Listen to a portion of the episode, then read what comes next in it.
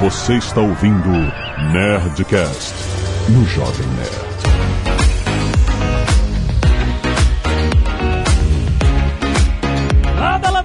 Nerds! Aqui é Alexandre Antônio do Jovem Nerd, não trabalho de pijama. E aí pessoal, aqui é o André Fatala, CTO do Magalu e tô aqui tentando digitalizar o Brasil através de Barra Bonita, interior de São Paulo. E aí pessoal, sou Thalita, diretora de tecnologia e produto no Luiza Labs para multicanalidade. Tô falando de Franca também, interior de São Paulo. Aqui é o Bruno Gouveia e não esqueçam de fechar o webcam antes de ir no banheiro, hein? Caraca!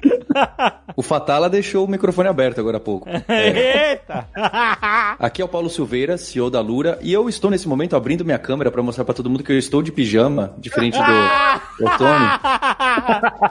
Na frente, Jovem Nerd. E eu estou falando diretamente do ex-quarto da Elisa Silveira, que é minha filhota. Tu dominou o quarto dela, é isso mesmo? Transformou o escritório? Me mandaram, porque não me aguentavam mais na sala. Aqui é o Azagal e pra mim nada mudou. Muito bem, nerds! Estamos aqui. Olha só que time! Nós estamos aqui em mais um Nerd Tech trazido a você pela Lura, curso online de tecnologia. Dessa vez com o timaço do Luiz Alés, Magazine Luiza. Estamos aqui para falar de trabalho em casa no ramo da tecnologia. O home office, que já era uma tendência no ramo da tecnologia faz tempo, de repente se tornou algo muito mais proeminente durante a pandemia, né? A gente quer falar com essa galera sobre como gerenciar o trabalho em casa e como até gerenciar equipes que estão todas trabalhando em casa. Como é que foram esses meses de muitas adaptações no ano de 2020 e se as pessoas, as equipes se tornaram mais produtivas, menos produtivas ou a mesma coisa? Esse papo vai ser muito interessante. Fica aí!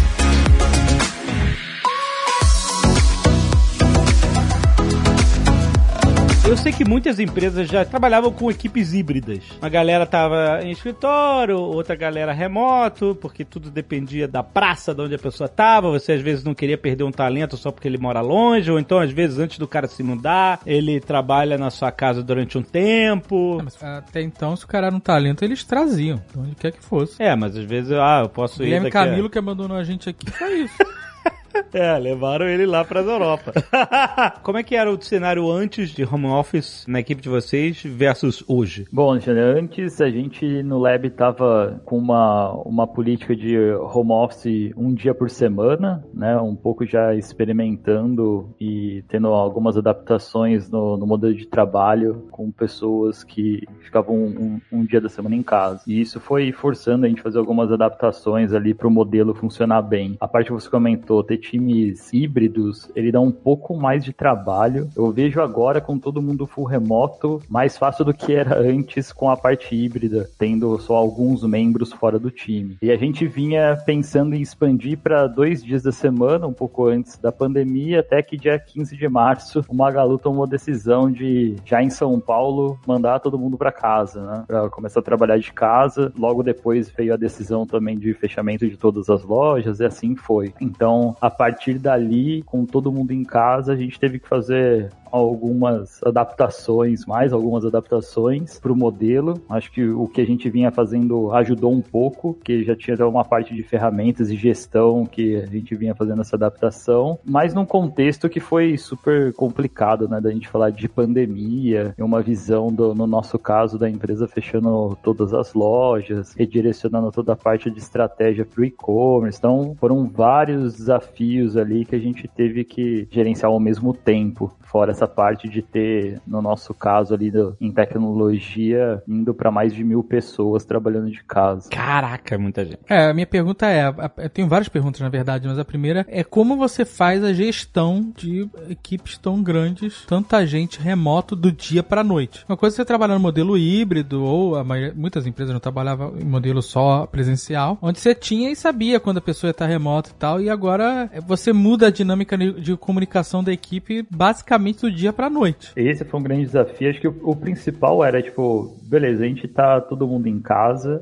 e agora qual vai ser a parte da, da estratégia da empresa, né? Mantém tudo que tinha, tudo que a gente tinha planejado, vai mudar por causa da pandemia. No nosso caso, teve várias mudanças referentes à parte da pandemia. A partir dali, a gente começou a ter um, uma parte de comunicação com o time num período eh, bem menor, assim, mais curto, né? Tá falando para a organização inteira a todo momento sobre os passos do que estava acontecendo, as decisões que a gente estava tomando. Também teve muito ponto de escutar uh, os times para saber como estava sendo a parte da experiência em casa e ir se adaptando pelos feedbacks que a gente foi recebendo, né? Acho que a parte crucial, assim, de, tipo, manter tudo uh, rolando, né, acontecendo na empresa, veio muito da definição que a gente teve de um plano que a gente construiu ali da pandemia de 90 dias, que a gente reviu a parte estratégica, coisas que a gente ia atacar e reorganizou pensando em 90 dias. Acho que uma, uma parte muito legal disso foi a gente construir ferramentas e utilizar ferramentas que a gente tinha para deixar claro para todo mundo aquilo que tinha que ser feito. Esse foi um trabalho grande, assim, de comunicar as lideranças, de como a gente iria acompanhar o andamento de todos os times, aquilo que eles estavam fazendo, onde tinham blocos que a gente tinha que atuar e ajudar a retirar para que eles pudessem se mover e alguns rituais que, que nasceram também para que a gente pudesse fazer essa gestão. Algumas coisas também foram legais, que como a gente já estava com o Labs distribuído em quatro cidades, a gente já tinha uma série de práticas e ferramentas, né, de comunicação e colaboração remoto que acabaram ajudando bastante, né? A gente se comunicava já em videoconferência, em ferramenta de texto para a gente trocar bastante mensagem, né? Os canais onde a gente compartilha conteúdo e até assim como a gente se organizava, né? Como que as squads se organizavam por missão e, e a junção dessas missões na entrega dos produtos, né? Já vinha acontecendo com times distribuídos. Quando a galera foi, né, toda para casa aí do dia para noite, exigiu ainda mais disciplina, ainda mais organização individual das pessoas e, e autogestão mesmo, que era o perfil que a gente já vinha buscando desenvolver nas pessoas e que a gente acreditava que era parte, né, da cultura que a gente já vinha desenvolvendo. Mas foi um, um desafio que acelerou, assim, essa adoção, né? Então acho que as coisas que a gente construiu ao longo dos anos anteriores, em termos de práticas, ferramental e, e cultura, ajudaram muito a gente quando a gente precisou de verdade. Todo mundo sacou esse repertório aí, esse ferramental e, e, e fez a sua parte, assim. Então acho que um passo que a gente começou antes ajudou muito também. Eu confesso que, como uma empresa que um pouquinho menor, que é a Magazine Luiza, na Lura a gente fez aquele corre famoso. Então foi cada um foi um salve-se que puder, mas funcionou muito melhor, não é? é? Do que a gente imaginava. Eu acho que todas as empresas de tecnologia tiveram essa experiência. Inclusive teve um momento inicial que o não lembro se foi o Dave que falou que tinha pergunta. A produtividade é até maior, porque eu acho que a gente se perde, não é? A gente se perde, fica você troca de reunião, você não tem mais aquele tempo do cafezinho e, e de conversar, você nem respira e troca. Eu ouvi falar e não foi só de uma pessoa que tem gente fazendo reuniões simultâneas. Caraca! Como? Fica Cara. com duas telas no Zoom, no mudo, ouvindo as duas e mutando uma, mutando a outra, e aí fala quando Não é possível, não é possível. é Cara, possível. eu, eu já fiz, cara. Não. Como assim, Bruno? Peraí, calma aí, me explica como é que é isso. Eu já fiz também. O que? Uma pelo celular, uma pelo note, e aí você vai ouvindo as duas lá, e aí, né, você vai otimizando o seu tempo. Então você vai interagindo. Como você ouve duas reuniões ao mesmo tempo? Eu quero saber, houve- um de você, algum de vocês dois fez aquela cirurgia de separar os hemisférios do cérebro, alguma coisa assim? Que facilite isso, você Caraca. com um fone em cada ouvido. Caraca, e gente. Conseguir compreender dois assuntos e, Não, interagir. não, não tá certo Isso é, isso. neuromancer. essa parada. é aquele meme de Cyberpunk 2097, sabe? Pra mim é tipo leitura dinâmica, sabe? Isso aí não funciona. Você presta atenção, pelo menos assim, eu vou falar o que eu faço, aí a Thalita Tá. fala a técnica dela e, e a gente vê. Mas assim, a primeira coisa é, você não tem que ser a pessoa que tá conduzindo as duas reuniões, senão não funciona. claro. Você tem que conduzir só uma delas. Você tá. Peraí, peraí, peraí, peraí. Eu ia falar que você não podia conduzir nenhuma. Você tá falando que você pode ser o condutor de uma delas? Não, você pode ser o condutor de uma delas. Caraca! Mas assim, você tem que saber bem o tópico de uma delas e da outra que você tá participando, você tem que saber mais ou menos o que tá acontecendo. Você não pode entrar em duas reuniões que você sabe zero do assunto, que aí é, é desafiador demais. assim. Cara, sério, eu acho que no mínimo uma dessas reuniões podia ser um e-mail. Porque pra você conseguir dar um space out e participar de outra, é que você tá muito sabendo já o que vai acontecer naquela reunião, né? Você acha que é? Você tem essa impressão? Tipo, ah, eu já sei, eu tenho que, tipo, falar essas paradas nessa reunião e o resto que a galera vai estar conversando, eu já sei. Tipo isso? Mais ou menos, só que às vezes é muito mais prático você falar rápido e decidir uma coisa que alguém de algum algum time pode estar dependendo pra é, dar continuidade de uma tarefa, alguma coisa do tipo, do que você pegar um e-mail, redigir, daí ele vai, ou uma mensagem no Slack e tem todo aquele trâmite. Se você abrir um call de 15 minutos, você resolve, no meio do tempo você tá num call de uma hora que vai ser um pouco mais extenso e tudo mais. Tu muta uma pra eu ouvir a outra ou você tá escutando as duas? Não, não, você escuta as duas, mas você tá com o microfone mudo em todo mundo. Não, não, beleza, você tá com o microfone, mas você tá escutando as duas na mesma, no mesmo fone, é isso? É um fone em cada ouvido, né? Caraca, eu tô muito impressionado, cara.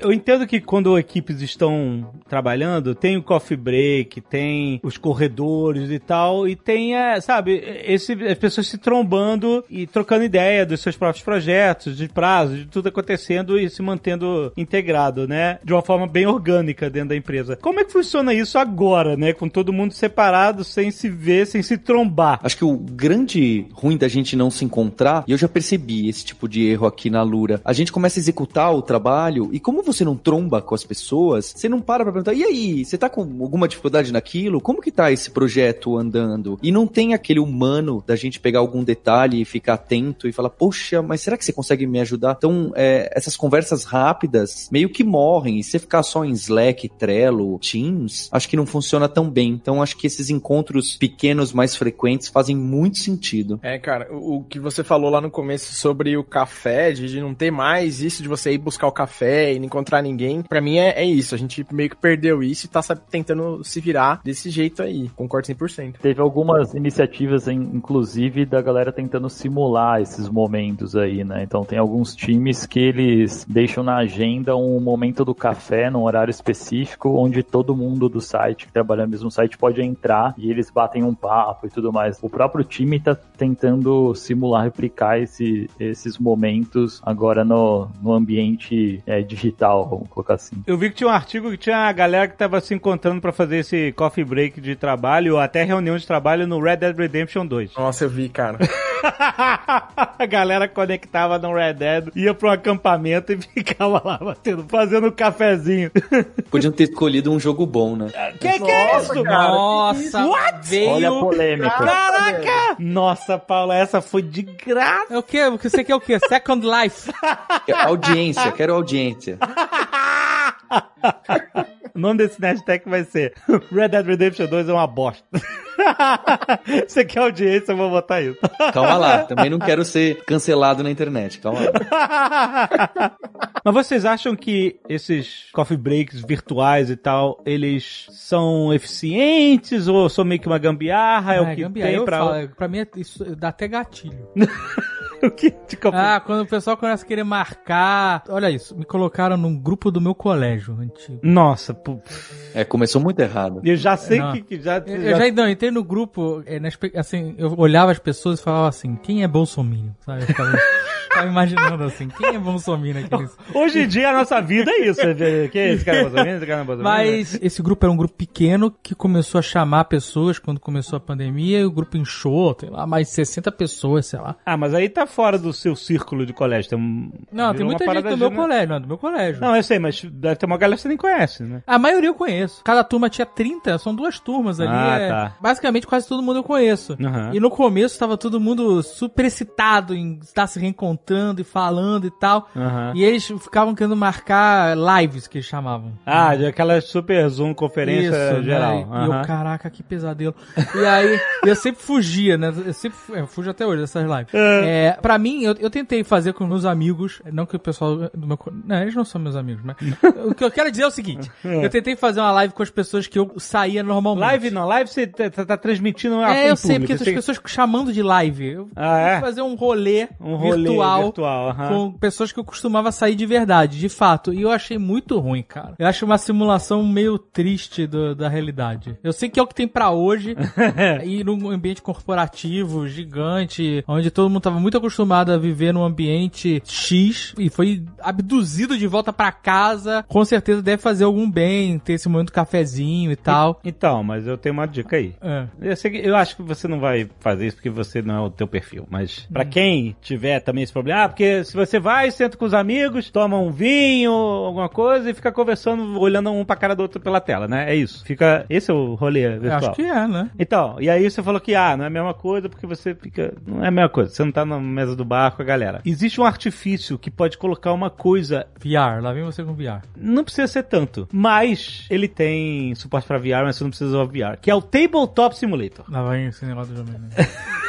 Cara, o Tabletop Simulator é a ferramenta mais incrível para encontros virtuais durante essa pandemia. Porque ele é uma plataforma, ele é um software que é uma plataforma, ele não é um jogo, ele é uma plataforma para você jogar jogos de tabuleiro reais no ambiente de computador, entendeu? Tem milhões de DLCs que a comunidade faz de milhões de jogos de tabuleiro, todo tipo de jogo de tabuleiro possível que existe, e a maioria deles são todos scriptados, então você tem todas as cartas, todas as peças de jogo, tabuleiro igualzinho, e aí você senta com seus amigos, você tá na frente do computador, na verdade, conecta com seus amigos, e aí você, em vez de ficar só olhando um pra cara do outro, vocês estão jogando board game e batendo papo. Nossa. Eu sabia que não era essa parada. Mas eu, tipo assim, claro que não é a mesma coisa do que o Ah, ao eu vivo. Prefiro ficar na fogueirinha do Red Dead. E se alguém falar besteira, você dá um tiro, né? Pá. Essa parte do tiro é brincadeira, hein, gente? Não vai dar tiro nos amiguinhos, não. Mas, cara, eu acho que nossa cultura lá no Lab, ela é aberta a ponto da gente poder, cada time, fazer o que achar melhor, né? Lá no time que eu tô, a gente tentou já é, fazer esse tipo de coisa e, assim, a galera ficou mega, tipo, constrangida. É mesmo? Beleza, cara, assim, eu também não, não sou a pessoa mais fã, assim, de fazer isso, mas, assim, como liderança, a gente faz tudo que aquilo que o time quiser fazer e achar que vai funcionar e achar que vai dar certo, a gente faz, né? E, e lá a gente tem essa liberdade de cada time poder tocar do jeito que acha necessário, né? O, a parte de produto lá, da vertical que eu trabalho, que é meio que a diretoria lá, eles fizeram da parte de produto um baita happy hour lá, que tinha todo mundo, assim, e a galera curtiu e tal, e, sabe, funcionou. Mas acho que cada um, cada um, né? É, a gente fez um também na- no final do trimestre com a galera inteira da nossa equipe, da Aliança. Tinha 320 pessoas espalhadas em 50 e poucas cidades. Foi uma loucura. A gente mandou coisa pra casa das pessoas. A galera mapeou onde o time tava pra conseguir fazer algum tipo de contato físico e mandar alguma coisa. E, a gente se conectou num esquema de videoconferência mesmo. A gente passou algumas coisas, bateu um papo. Depois, no final, a galera ficou trocando ideia, dando risada, contando piada. O cara pegou uma guitarra e fez um som. E aí foi meio caótico no começo, mas depois a galera foi se entendendo, assim. Então foi divertido no final, assim. Não é algo tão legal quanto tá todo mundo junto, mas, mas foi um momento é, legal, assim. Foi, começou esquisito, foi esquentando no final. Acho que a galera já tinha bebido um pouco também, tava todo mundo se divertindo e acabou sendo legal no final. Olha aí. Mas você sabe que esse cafezinho aí, virtual, se ele fosse na vida real, seria todo mundo no cafezinho se encontrando e fazendo, cochichando um nos ouvidos dos outros. Porque é isso que tá acontece, né? Por quê? Tá todo mundo no Zoom, por exemplo, fazendo o, o cafezinho. É. E no paralelo, no WhatsApp, falando: olha lá o fulaninho, não sei o que lá, o que ele falou. Um monte de conversinha paralelo. paralela.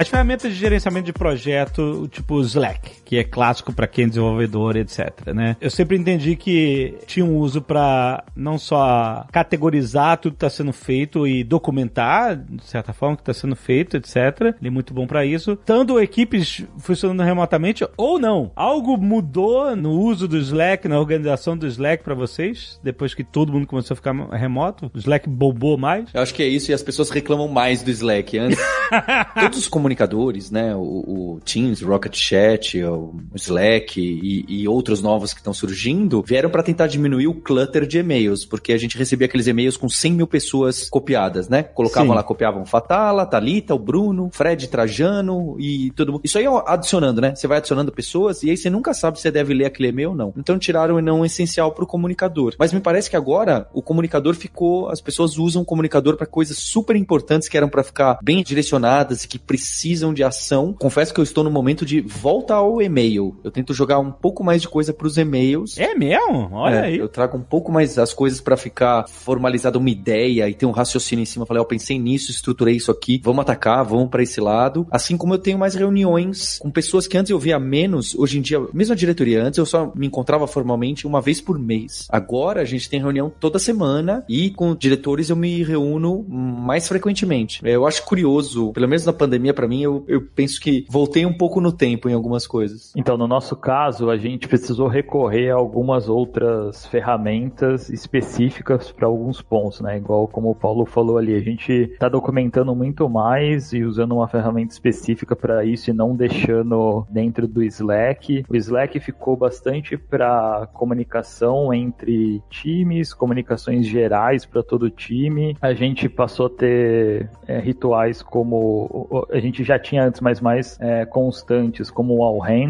né? Que aí é tipo uma live aí pro time. E teve toda essa parte da gestão é, dos projetos que estão em andamento que usa uma outra ferramenta, uma outra plataforma. É, rolam também algumas integrações, então, tipo, se a gente precisa abrir algum tipo de chamado direto para um time operacional, por exemplo, dentro de infraestrutura, a gente tem uma automação de abrir direto pelo Slack e isso faz com que caia um ticket lá no Swift Kanban para esse time. É, meio que como uma, o Slack virou um grande concentrador né, da parte do que a gente tem é, de comunicação e também de ação para alguns times, mas tem ferramentas específicas para algumas outras coisas. Então, quando você está com todo mundo remoto, esse lance de ter memorando né, das coisas, documentar bastante, é super importante. Fica muito mais fácil também de quem não pode participar, entrar em algum lugar e se atualizar. Então, o que a gente está vendo é umas adaptações em cima dessas ferramentas mais específicas. Como o Paulo falou também, cara, né, particularmente para mim virou um inferno,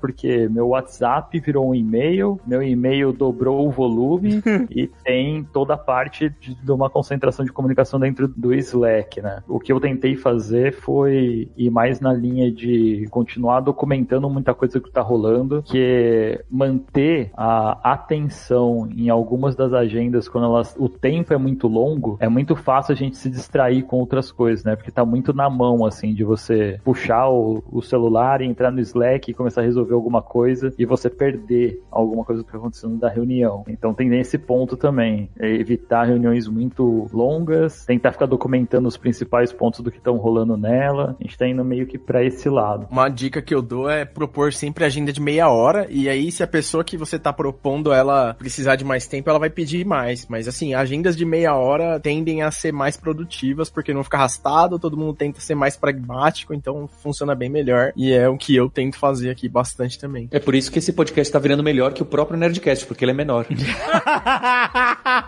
Caraca, Paulo. Audiência. Caramba, acho que vocês vão ter que bater um papo com o Paulo aí acabando pra... Tem umas outras ferramentas legais que elas são tipo umas lousas virtuais, né? Tipo o Miro, é uma ferramenta que a gente começou a, a experimentar e ela funciona bem para você, por exemplo, desenhar alguma coisa em grupo, explicar alguma coisa, desenhar fluxo. Você pode desenhar qualquer coisa, né? Tem os modos de meio paint lá que você consegue fazer todo mundo qualquer, desenhar qualquer coisa. E aí o pessoal usa para fazer retrospectiva, usa para fazer review de sprint, fazer qualquer coisa que seja mais produtivo desenhar do que só falar, né? Então a gente descobriu essas ferramentas também. O Fatala falou do Swift Kanban. Swift Kanban é a ferramenta nossa que é tipo um Trello com esteroides, assim. Ele tem muitas coisas a mais de organização de fluxo, trabalho de muitos times numa só plataforma. Ele é bem melhor de você trabalhar, assim. Paulo, tu tem alguma outra dica de ferramenta, assim, que você usa bastante agora nesse período de remoto? É, a gente tem usado mais o, o Discord, porque o, o, Discord que tem essa comparação com o Slack dos gamers, né?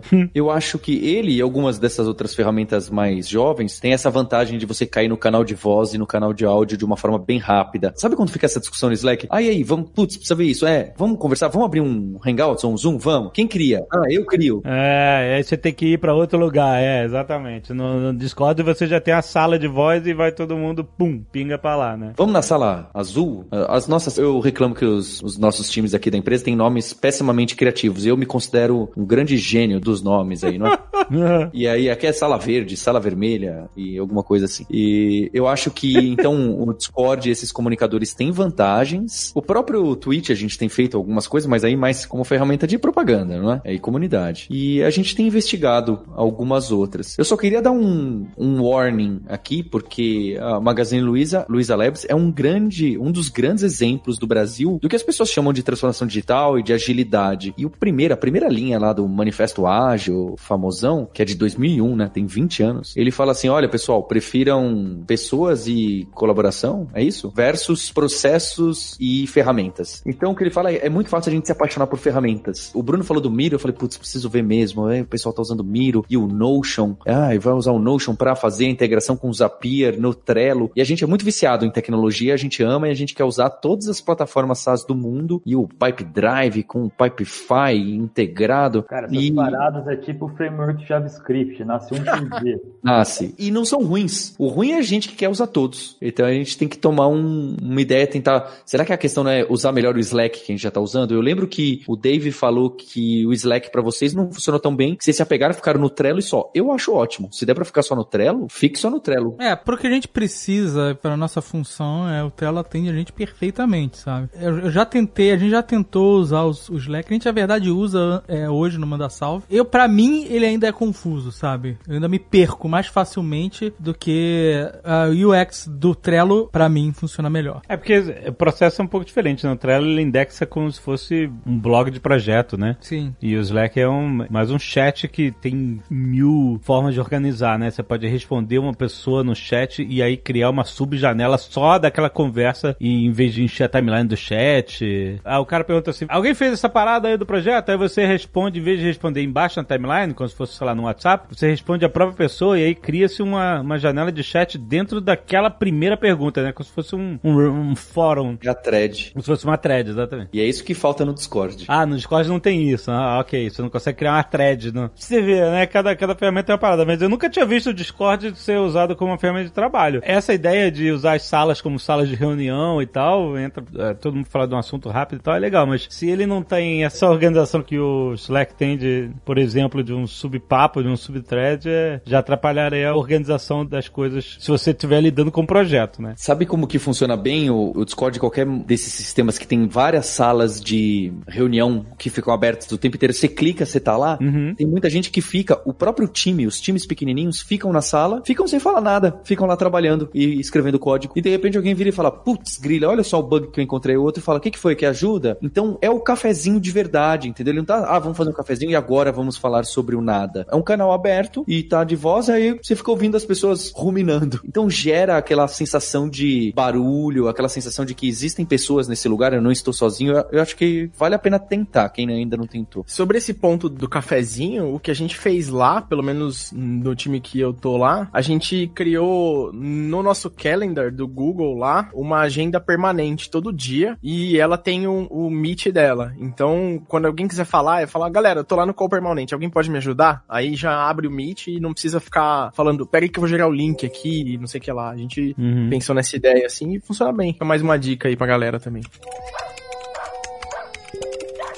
Como é que fica a segurança da informação agora com todo mundo em casa? Ótima pergunta. Foi o que tirou o sono aqui do time de segurança, o meu também, dos executivos, né? Porque a empresa tem muito uma cultura aqui de transparência de, em cima de informação, e aí começou a se ter alguma preocupação maior de vazamento dessas informações que estavam rolando. A primeira coisa que aconteceu foi começar a ter imagens, tipo imagens que são consideradas meio que como marca d'água nas apresentações que a gente faz para todo mundo, porque se alguém compartilhar aquilo, tirar foto, tem como a gente é, rastrear. Uhum. Teve também um trabalho muito grande de conscientização, assim, Azaghal, de tipo, falar para todo mundo que, cara, a segurança da informação não tá na mão só do time de segurança, né? É responsabilidade de todo mundo que tá aqui no Magalu. Então a gente tem alguns rituais dentro da empresa onde é meio martelado essa mensagem. Mudou também muita coisa referente a gente permitir a conectividade dos colaboradores através de, de uma VPN, né? A gente saiu de algo que esporadicamente alguém usava a VPN quando estava trabalhando fora para ter todo mundo acessando a VPN. Saiu de tipo 100 pessoas que usava no dia para ter que atender mais de 4 mil pessoas trabalhando de casa também, porque através da lista dentro da rede interna consegue fazer toda a parte de acompanhamento dos pacotes que estão trafegando ali. Então foi mais ou menos nessa linha que a gente seguiu, um pouco mais de cuidado com as informações compartilhadas, né, do que era feito antes dentro do escritório. Então algumas coisas com né, um pouco menos de detalhe do que como é feito. Quando eu falo que a cultura da empresa é de transparência é mesmo de mostrar número, falar de estratégias em, claramente para todo mundo, mas isso também começou a se ter um pouco mais de cuidado do que passar de informação. Foi isso que a gente fez, mas sempre respeitando meio a parte da cultura de, cara, se a gente não deixar todo mundo mega ciente de tudo que a gente está fazendo, ainda mais nesse momento, né, a chance de perder engajamento das pessoas é muito grande. Então, vamos continuar fazendo isso, tomando vários cuidados, e foi um pouco do que a gente planejou para esse momento. Acho que dá até para fazer um gancho com o que você citou, né, da primeira linha do manifesto ágil lá, né, de pessoas e colaboração, né, para que tudo funcionasse bem nesse período que a gente precisava de todo mundo super engajado, né, para levar as missões adiante aí, a gente precisava estar tá com todo mundo super bem informado, comunicar esse grupo grande de pessoas é um desafio, né? E aí acho que teve um lance legal de comunicação e sensibilização mesmo, com dicas simples, sabe? Assim, por exemplo, a gente sugeria para as pessoas escolherem um lugar para trabalhar, sabe? Igual o Paulo mostrou o quarto da filha aí, né? Escolha um lugar onde você possa trabalhar, que você tenha algum tipo de, né, uma, uma privacidade, porque nessas reuniões, por exemplo, que a gente está falando de estratégia, falando de números, às vezes a pessoa até não teve intenção de compartilhar um documento ou de enviar um documento para alguém, mas ali no áudio daquela conversa, se ele tivesse num lugar aberto ou com mais pessoas ali participando que não tem a ver com aquele assunto, né, convivendo naquele mesmo espaço físico, é nesse tipo de situação que a informação vai passando, né? Então a gente foi, né, demonstrando para as pessoas a importância delas cuidarem desse momento para que a gente continuasse, né, é, super é, alinhados com, com, a informação fluindo, mas que a gente cuidasse da informação como um ativo mesmo, né? Como algo bastante importante para que a gente pudesse finalizar as nossas iniciativas, nossos projetos e ter o tempo de lançá-las, né? Porque isso, à medida que você está avançando numa iniciativa, construindo um produto, o próprio time entendia a importância de cuidar com carinho dessa informação para garantir que o produto nascesse, que a gente conseguisse fazer o launch daquilo, né? Essas são as estratégias que às vezes vazariam numa reunião, por exemplo. Então, dicas simples, como escolher um lugar para trabalhar, tentar ter privacidade, usar um fone nessas reuniões. A gente estimula as pessoas a fazer essas reuniões mais estratégicas, troca de ideia com câmera aberta. Enfim, tem um monte de coisa legal pra gente ter o olho no olho e também para ter um ambiente um pouco mais administrado, assim, né? Então são dicas simples que a gente foi é, usando um pouco dessa parte de sensibilização, colaboração e em geral as pessoas abraçam muito, assim, né? Por isso que a gente percebeu também. Alexandre, eu acho que é interessante essa pergunta da segurança porque eu tenho visto com mais frequência, não sei se é relacionado, mas eu tenho visto com mais frequência o problema não do vazamento, que é grave, que o Fatala colocou, mas o de sequestro de dados de grandes empresas. Então, um hacker, na verdade, um grupo de hackers super organizado e que faz isso em massa no mundo inteiro, vai lá e sequestra provavelmente o seu cloud, suas chaves privadas, criptografa tudo e guarda, sabe? Que nem o pessoal uhum. que fazia esses hacks de,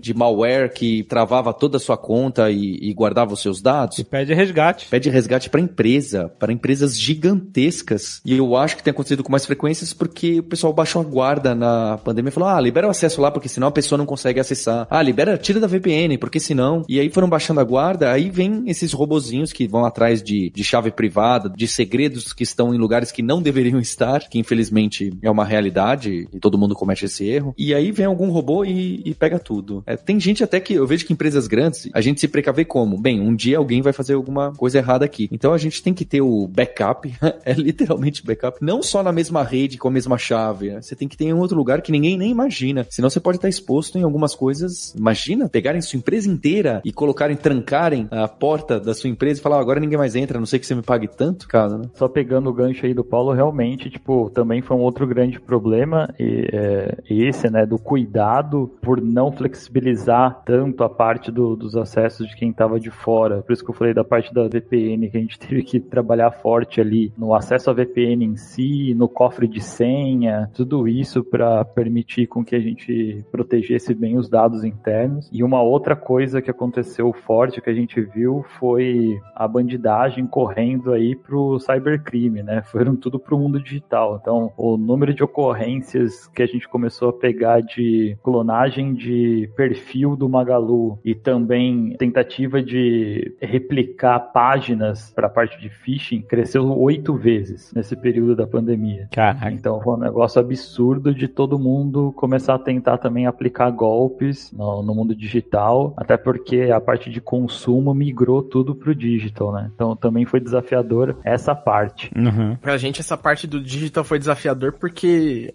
essa semana foi fatal, né? Ou semana passada? Saiu resultados. Semana passada. E aí, no, no resultado desse tri, a gente se tornou. Teve a tríplice coroa lá, que a gente até falou, que foi. A gente virou maior venda de dentro de categoria de esportes, né? Com a Netshoes. A gente também se tornou o maior e-commerce formal. Isso quer dizer que é o maior e-commerce que vende pessoa jurídica para pessoas físicas e tudo mais. E o terceiro, qual que foi mesmo? Uma rede de loja física. Isso, isso aí. Vendo maior loja rede de loja- É, isso aí. E, cara, isso aí foi desafiador porque a gente entrou na pandemia com um negócio de, beleza, e agora? O que, que vai acontecer, né? Acho que todo mundo entrou na pandemia com esse negócio de, e aí? Vai cair volume de venda, vai subir volume de venda, vai cair tráfego, vai subir tráfego. E pra gente, de repente, teve um crescimento bizarro nos últimos seis meses. assim. Então, acho que somado a todos esses desafios de trabalhar remoto, teve essa carga pesada a mais aí, né? Que a gente zero esperava que fosse acontecer. Acho que esse ponto que o Gouveia colocou é bem legal de dividir aqui, que assim, a gente teve um desafio no Magalu, não só do time de tecnologia, dos escritórios trabalharem em home office, mas o time de campo também, né? A gente trabalhou com as lojas fechadas durante muito tempo, então a gente teve que viabilizar para os vendedores de loja trabalharem de casa. Então foi um negócio muito louco, assim, é, a gente teve que usar mecanismos de como preparar as nossas aplicações para funcionarem fora da rede, a gente já, já tinha as aplicações rodando né, no ecossistema mobile, mas ainda dentro da loja, né? Então a gente teve que se preocupar bastante com a segurança disso, permitir que o vendedor contactasse o cliente por chat, por WhatsApp, por redes sociais, e aí de repente a gente teve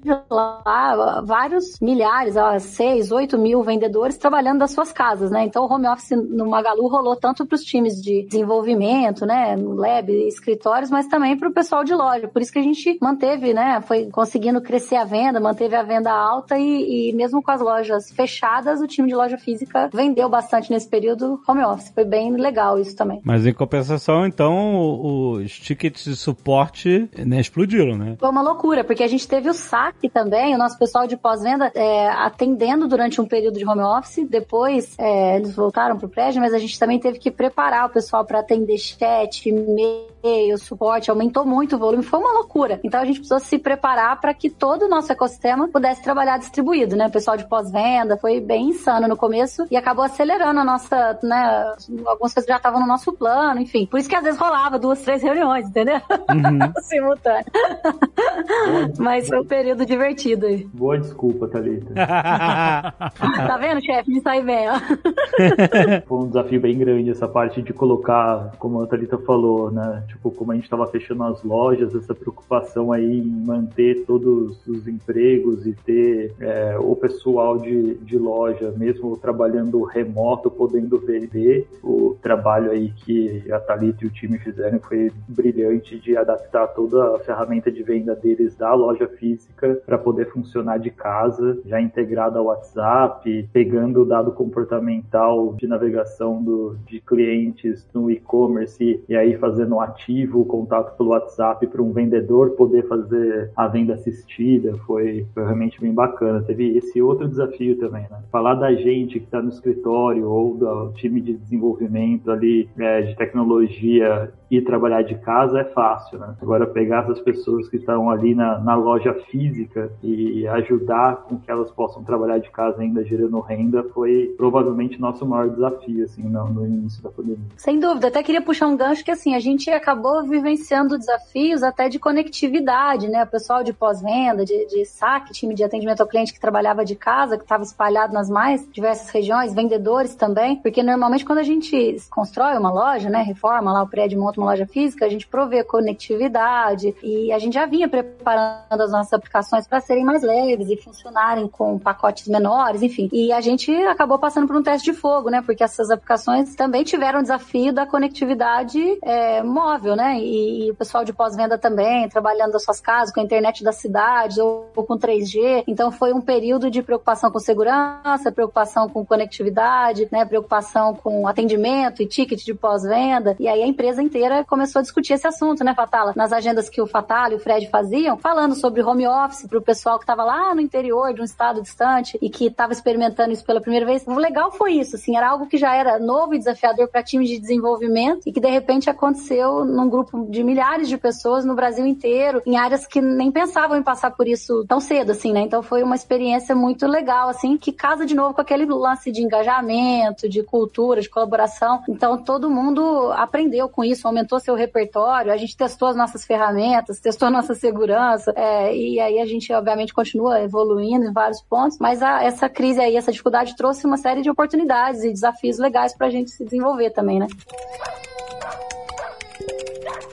Quero saber como tá o mercado de tecnologia, como tá emprego para essa galera, como tá a oferta, como mudou o cenário em relação anteriormente, onde a pessoa tinha que sair, por exemplo, do interior, ir para São Paulo para trabalhar, ou muitos saíam do Brasil, é, ou a pessoa tinha que vir ao Brasil para trabalhar com vocês, porque eu fiquei sabendo que Magalu agora tem gente trabalhando até de fora do Brasil, né? E, então como é que tá esse cenário atualmente? Legal. Já era muito aquecido o mercado e o que a gente viu assim, as definições de algumas grandes companhias até de tech eh, falando que, olha, a partir de agora a gente tem a possibilidade de trabalho full remoto, muitas empresas começaram a seguir esse movimento. E aí começou a aquecer muito mais. Eh, assim como você colocou, mas da parte de nós temos realmente, agora são duas pessoas trabalhando de fora do país, tem um na Flórida, tem uma outra, um outro acabou de chegar de Seattle e, e isso acho que vai começar a se tornar aí parte do que o pessoal está falando do novo normal, mas também tem é, empresas gringas que começaram a, ao invés de ter todo aquele trabalho de é, levar a pessoa para o país, né, pagando mudança, levando para entrevistas e tudo mais, que se abriu a possibilidade de contratar da onde a pessoa está mesmo, full remoto, trabalhando de casa, é, e aumentou bastante a, a competição. É, a gente viu isso acontecer forte, porque mesmo no momento de pandemia e quando o mercado viu que as empresas que estavam ali um pouco mais avançadas nessa parte de movimento de dígito estavam tendo bons resultados, começou uma correria imensa, né? E as companhias começarem a falar como eu acelero meu processo aqui de transformação digital. E no nosso caso, a gente tomou a decisão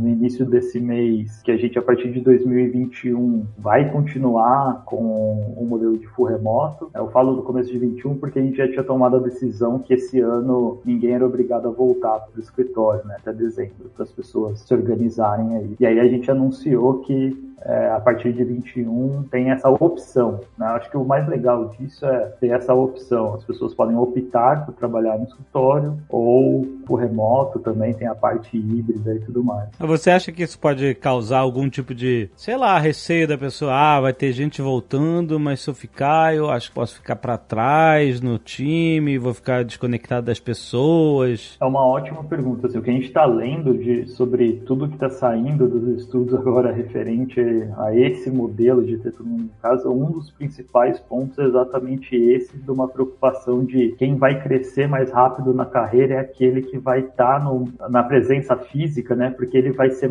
visto com frequência. Exato. Né? Mais visto pelas lideranças é. e tudo mais. Então, é. tem um monte de empresas já construindo outros tipos de rituais para forçar com que esse time que não está presencial possa aparecer, né? Possa estar exposto à liderança, à alta liderança também, porque isso é algo que acontece hoje no dia a dia. Você, tipo, é, mesmo a gente lá, o CEO, o Fred, ele passa pelo web e tem um monte de gente que ele conhece, assim, fala o nome do, uhum. do dos devs pelo tempo que tá lá e tudo mais, então tem esse ponto da proximidade. Então é algo que a gente vai ter que aprender a, a fazer. Por outro lado, o que a gente viu da tomada da decisão é que muita gente ficou feliz por a gente ter essa abertura né, agora. E também ajudou demais e vem ajudando na, no processo de, de, de recrutar. A partir do momento que a gente falou que também tinha a possibilidade de trabalho full remoto, a boca ali do funil de número de candidatos aumentou absurdamente. Olha aí. Eu tô assim contigo, acho que suas perguntas são super pertinentes, cara. Tipo, vai aparecer muita coisa de dor ainda, sabe? Você tendo dito isso tudo, você acha que esse modelo de home office e gestão remota forçado que a gente acabou entrando agora, ele vai perdurar ou assim que tiver oportunidade a galera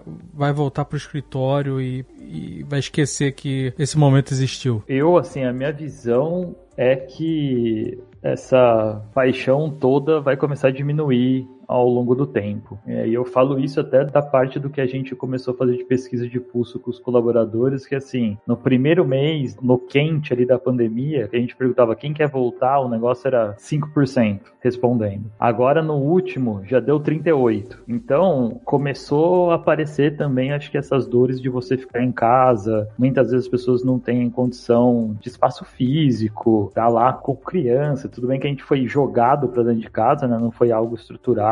E tem um outro ponto que eu acho que é o principal de todos eles é como as empresas vão conseguir manter cultura com todo mundo Sim. ou com a grande maioria remoto, sabe? Acho que isso pode ser que ainda vai trazer muita discussão, a gente pensar muito em. Porque todos os exemplos que a gente tem de empresas que têm um modelo full remoto e se dão bem, a hora que você vai ver e falar ah, quantos colaboradores tem? Tem tipo 100 colaboradores. E aí, por causa disso, existe a condição de ficar fazendo, tipo, uma vez por trimestre um summit com todo mundo junto em algum lugar. Algumas coisas assim. Agora, poxa, como que a gente com 35 mil vai fazer isso? Exato. por exemplo, né? E outros casos, tipo, de empresas que são muito maiores, né? Então, eu acho que vai ser um processo grande aí de aprendizado, onde muita coisa bacana que a gente não se abria para testar do modelo full remoto vai aparecer e vai ser super legal, e vai ter muita coisa que a gente vai ver que não funciona bem e a gente vai ter que estar alerta e repensar em como fazer, onde o principal deles, eu acho, é esse ponto de, cara, cultura, porque quando a gente fala de cultura, a gente está falando muito também de comportamentos que acontecem lá no, no ambiente físico, né, que meio determinam pontos de cultura. E não vai ter, como vocês falaram. Um monte de coisa que rola pelo virtual é chato pra caramba, não funciona e é mega forçado. Parece o, o início do mundo digital aí que vocês participaram muito também, que é, todo mundo tentava clonar o mundo físico no digital, né? Yeah. E era uma merda. E até que com o tempo as pessoas começaram a falar: Poxa, na verdade, no mundo digital eu posso repensar experiências, repensar muita coisa. Eu acho que vai ser um, um ponto de descoberta forte pra gente a partir dos próximos meses. De novo, só reforçando, acho que cultura vai ser o calcanhar de Aquiles aí desse modelo de ter todo mundo trabalhando, ou a maioria das pessoas trabalhando de casa. Eu vou só dar uma, um divisionário aí que o Fatala, eu concordo com o Fatala, ele falou que foi de 5 para 38. Se eu fosse chutar, eu ia falar empresa de tecnologia, que tem muito peso de tecnologia, os escritórios vão voltar a 60%. Então, sei lá, tem vacina, passou seis meses, vai ter 60% dos colaboradores que tinha pré-pandemia. Esse é meu chute, mais ou menos 10%, eu acho bem plausível de acertar. A gente também tem um podcast, que é o Cabeça de Lab, e a gente gravou com o Lito, do Aviões e Músicas, e o Lito falou um negócio que eu concordo bastante, que é, eu acho que depois de tudo isso,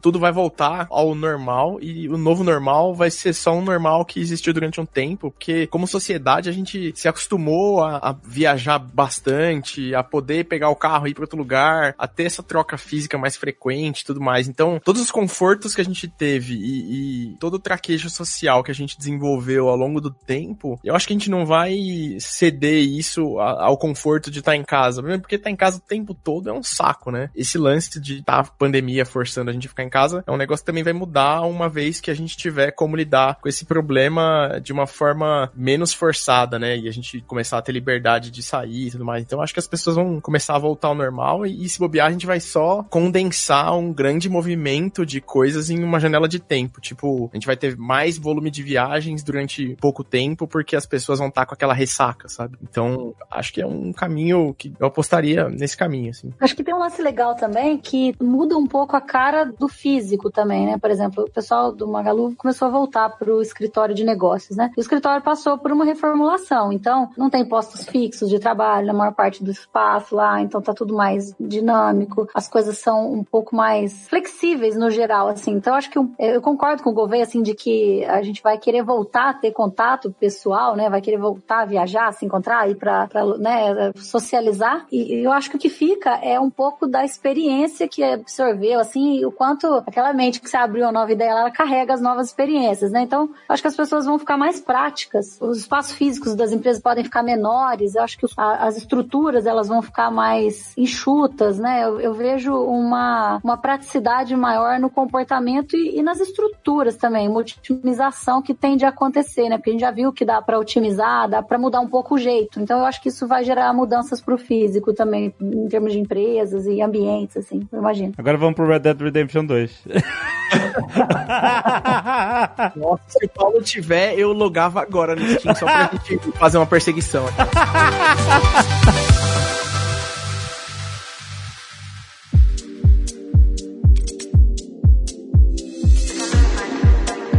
querido Paulo, vamos lá. O que temos na Lura para continuar em casa?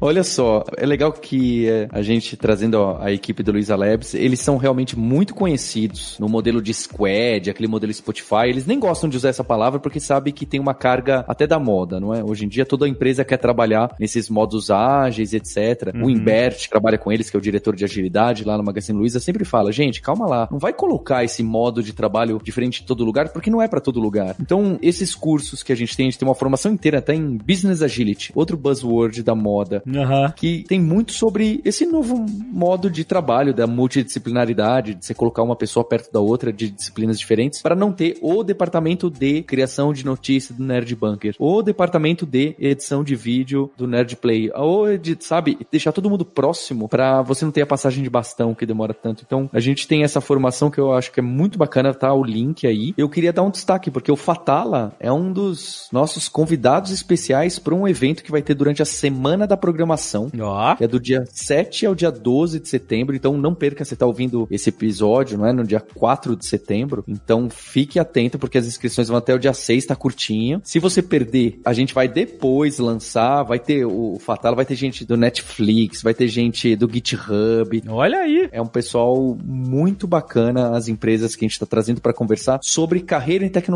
É uma semana que a gente vai falar, eu devo me aprofundar ou devo ser mais generalista? Será que eu preciso estudar uma outra disciplina em tecnologia ou devo focar aqui no meu JavaScript, focar na minha macro do Excel? Então a gente vai discutir como que esses profissionais hoje em dia se formam, o que que eles estudam. Eu tenho minha opinião pessoal, não é? É, eu acho que hoje a gente tem que encarar as outras disciplinas, não só o código puro, aquela tecnologia, aquele framework, a gente tem que olhar para os lados, porque a gente tem que saber por qual motivo a gente está escrevendo aquilo, por qual motivo a gente está construindo um software. Não é à toa que, não sei se você viu, Alexandre, o episódio que a gente fez, o último de Excel, foi um sucesso absoluto no Twitter, o pessoal não para de mandar piada pra gente, não sei se vocês repararam.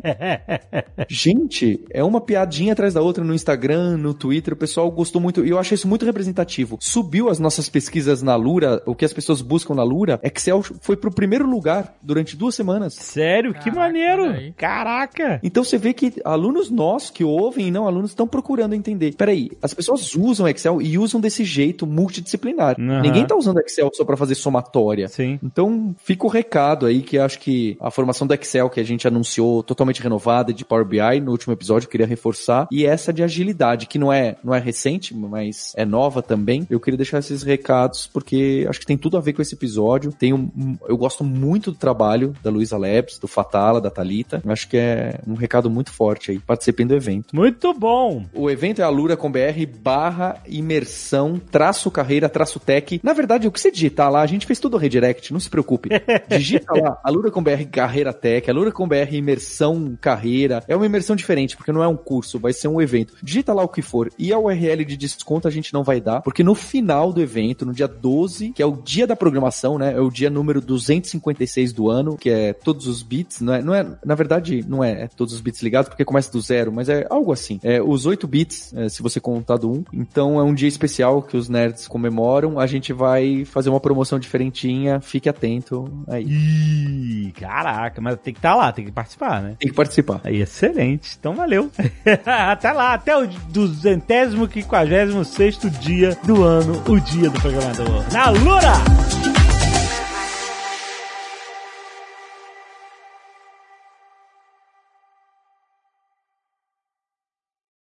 Este Nerdcast foi editado por Radiofobia, podcast e multimídia.